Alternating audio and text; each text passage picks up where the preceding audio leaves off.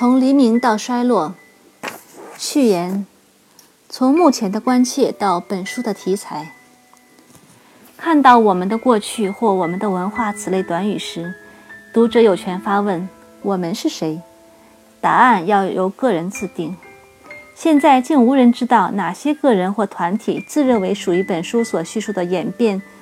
目前的混乱由此可见一斑。造成这种状况的根源正是这场演变。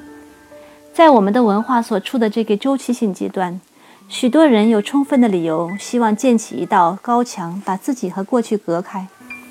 这表现了对目前某些事情的反感，他们似乎是我们的祖先留下的诅咒。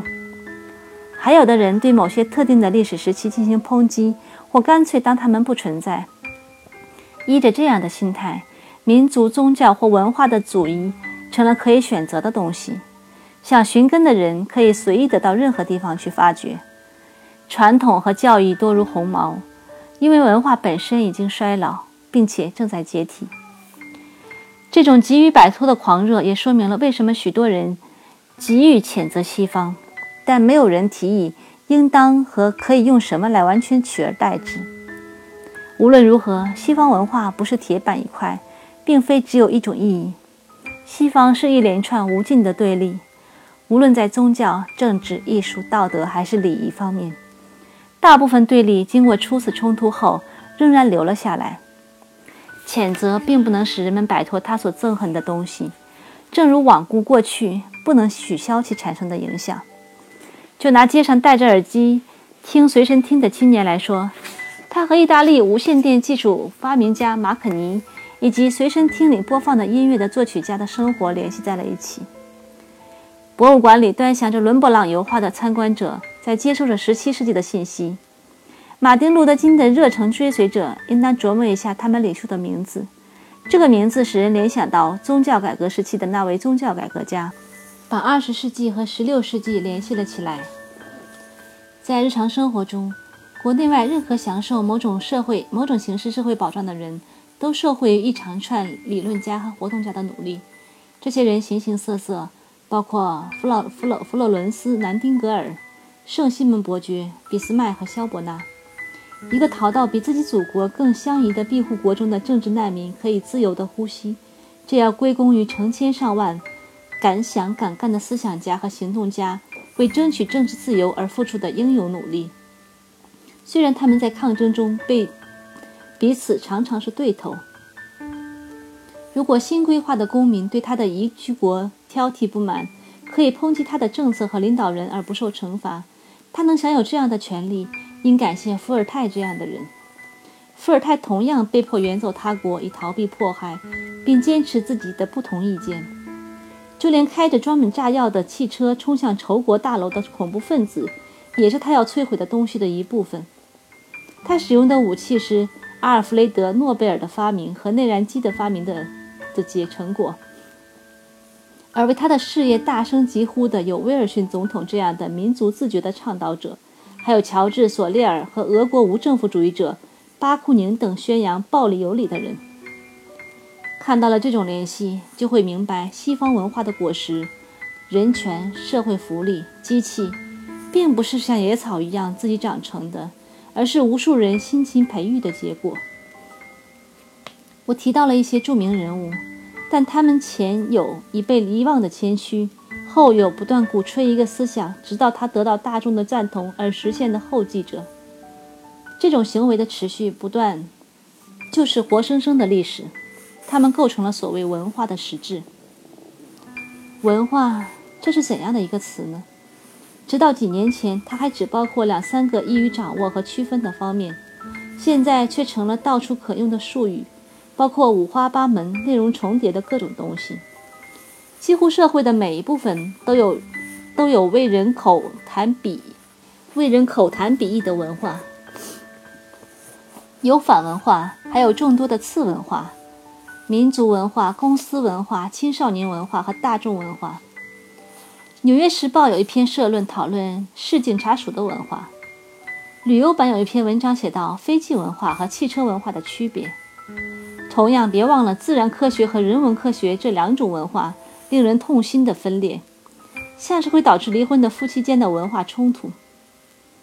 艺术家受到诱惑，不应该说是感到有责任去加入一种敌对文化，因为艺术家本性就是他自己文化的敌人，正如他是他自己文化的产物。在教育领域，最新流行的是多元文化主义；在娱乐界，最受赞誉的是跨文化活动。在世界舞台上，专家警告说，文化大战正在酝酿。在这种概念的纷繁混乱之下，意味着蕴蕴含丰富思想的文化几乎不复存在。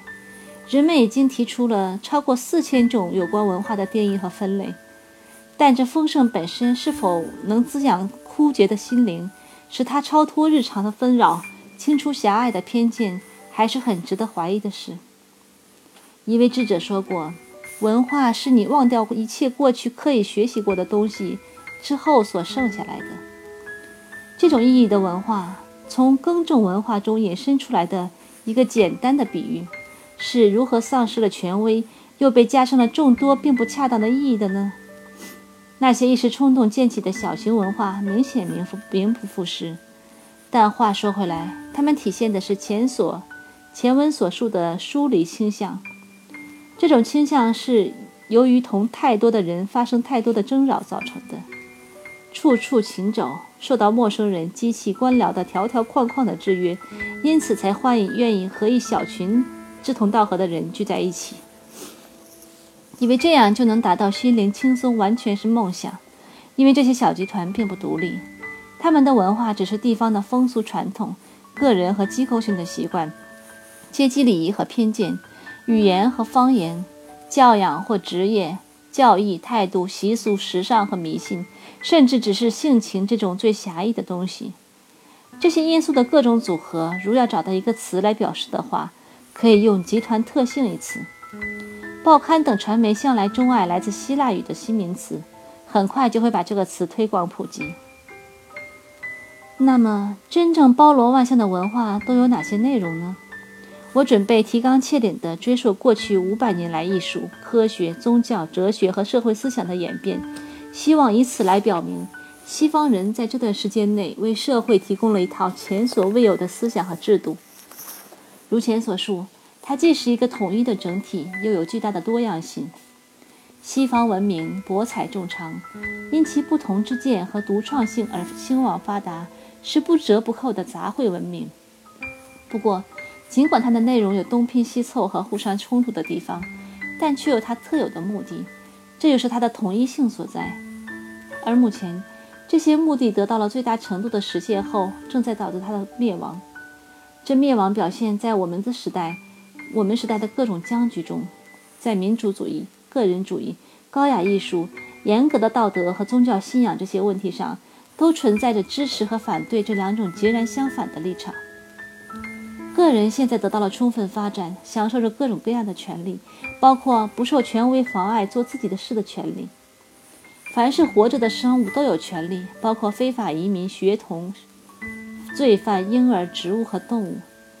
这种经过长期斗争得来的普遍独立是西方的一个突出特征。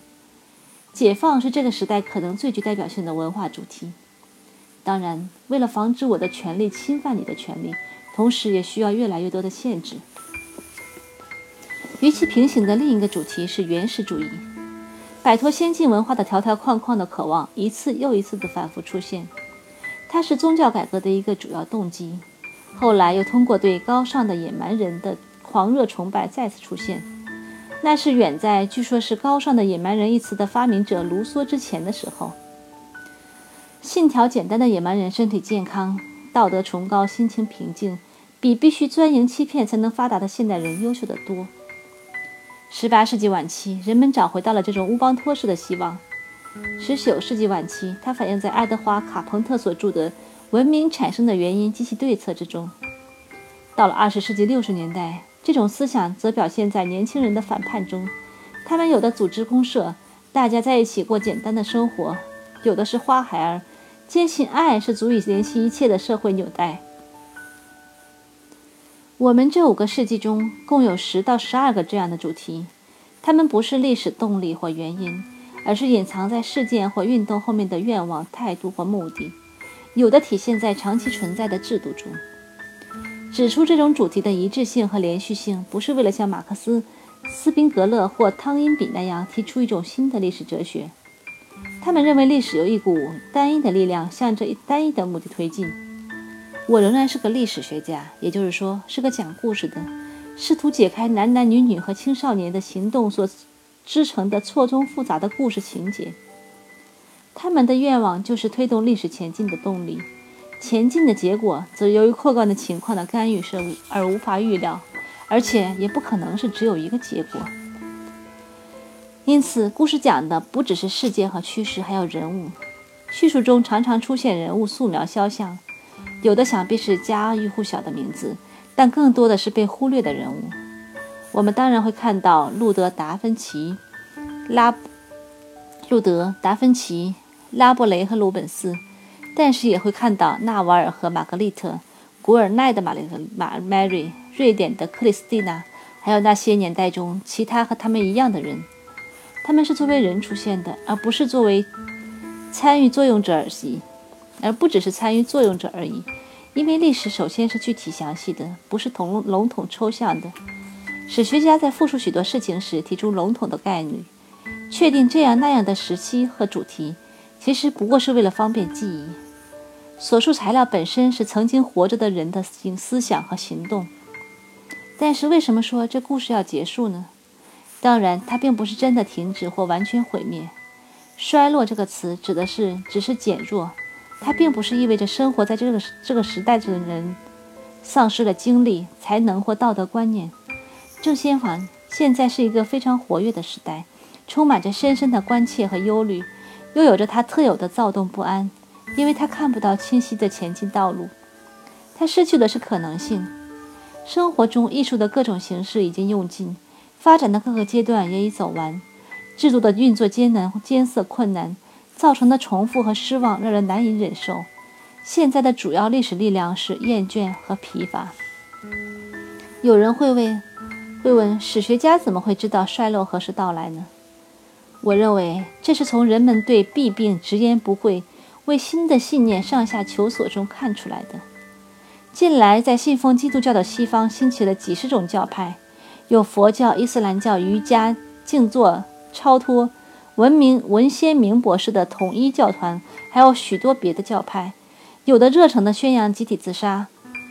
对不信教的人来说，过去的理想似乎已经过时或永无实现的希望。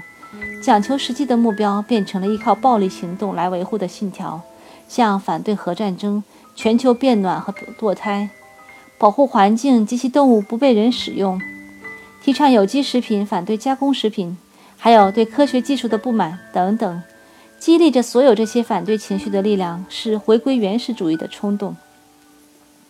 这样的事业给一个停滞社会中人们采取行动的愿望提供了发泄的焦点。在每一个城镇、郡县或国家，政府为了公益事业准备做的大部分事情，一经提出，立即遭到抵制。一个项目无论多么合理，总有不仅两个，而是三到四个有组织或临时拼凑的团体提出同样合理的反对理由。结果是一种对现状的普遍敌意。由于这种敌意，人们频繁使用“反”或“后”这种表达轻蔑意思的前缀语。反艺术或后现代主义，并许诺要重新发明这个或那个制度。人们希望只是通过丢弃现有的东西，就会产生新的生命。作为一个论点，姑且说我们的文化要完结了。那为什么选过去五百年这一段时间呢？哪些因素使这一阶段成为一个统一的单位？一千五百年作为起始是约定俗成的，教科书一直以来都把这一年称为现代的开始。在本书的前六章中，几乎每一页都看得到这样确定的充分理由。读者们顺便会进入到时代，在这里用于五百年或更长的时间，足以使一个演变中的文化发展它的各种可能性。时代或年代，则指时期或年代，只指一个时代内较短的有明显特征的一段时间。如此严格区分，可帮助澄清这方面的混乱。现代有时被用来指包括中世纪以来的时代，有时又指现代主义滥觞的时期。但对于现代主义的起始日期又众说纷纭，一说是在1880年，还有说是在1900年或1920年。本书对现代的划分不同于大学的通史课本。从文化的角度看，历史需要不同的组合。大致来说，分三阶段，三段时间，每段约125年，带我们从路德到牛顿，从路易十四到法国大革命的断头台，再从歌德到纽约军械库展览。第四段及最后一段，讲二十世纪剩余的时间。如果如此分段需要解释的话，可以说第一个时期，1500年到1660年。围绕的问题是宗教中应当信什么。第二个时期，一六六一年到一七八九年，主导问题是如何确定个人的地位和政府的模式。第三个时期，一七九零年到一九二零年，思考的是以何种方法来实现社会和经济平等。最后的时期是所有上述努力混合产生的后果。那么，什么是一个新的年代的标志呢？这就是某个目的的具体表现出的出表现的出现或消失。看看窗外，还有公报传报员、公告传报员吗？围观纵狗斗熊或者在贝德姆疯人院门口哄笑的闲汉还在吗？再者，现在还有谁用“高贵”这这个字眼来夸奖人，或像罗斯金一样形容艺术的类别？再来看看书的献词。怎么没有对某某王公连篇累牍的阿谀奉承了？这每一个现已不存在的现象，都是变化的标志，无论在技术、道德态度、社会阶层，还是对文学的知识方面。对这种情形，报纸爱用“历史的垃圾箱”这个说法。他们以为这个概念是从卡尔·马克思那里借来的，其实是一位英国作家和下议院下议院议人、下院议员奥古斯丁·比勒尔提出来的。检视一下这只垃圾箱，你会发现它远不如人们想象的那么满满当当。过去五个世纪里，重复和复古屡见不鲜。举个例子说，只要看看近来对圣经经文和耶稣生平的求知兴趣，就可以说明问题。或者可以想想另一个应该扔进垃圾箱却被忽略了的东西——报纸的星象专栏。模式间的竞争很少以完全的胜利告终。败者仍然得以生存，并斗争不止，对立方永远存在。上面讲了许多西方的经历，他毫无顾忌地包容不同的民族，热切地吸收传奇异的新事物。他的主要哲学流派不停地彼此冲突，他多次发生深刻的变化，深刻的足以造成特征明显的不同年代。在这之后再说西方文化五百年来始终繁荣，似乎有点互相矛盾。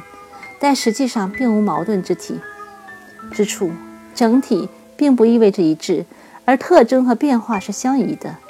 一个人从婴儿到老年始终是一个整体，这一点无可置疑。另外，在一场内战中，虽然交战双方所有的政治和社会纽带都已切断，但坚韧的文化之网仍把它们连在了一起。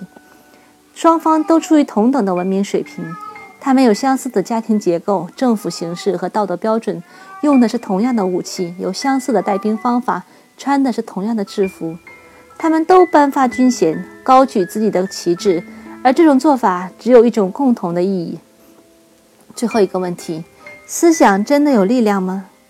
总有人对思想在历史中的形象持怀疑态度。怀疑者说，艺术和思想应当放在适当的地位。伊丽莎白一世对现代英国人日常。生活的形成所起作用比莎士比亚要大，但是这位批评家对他举的这个例子了解的更多更深的话，就知道伊丽莎白一世一个主要的棘手问题就是如何应付思想的威胁。这些思想来自他治下刚皈依新教的子民，他们正在和同样以思想支配行动的天主教徒同胞们进行论战。另外，如果看起来过去五个世纪的文化是个整体的话，还要归功于顽强的记忆，所以对记录执着的保存。我们对历史特有的态度和我们引用历史作为论据的习惯，把事实变成了充满力量的思想。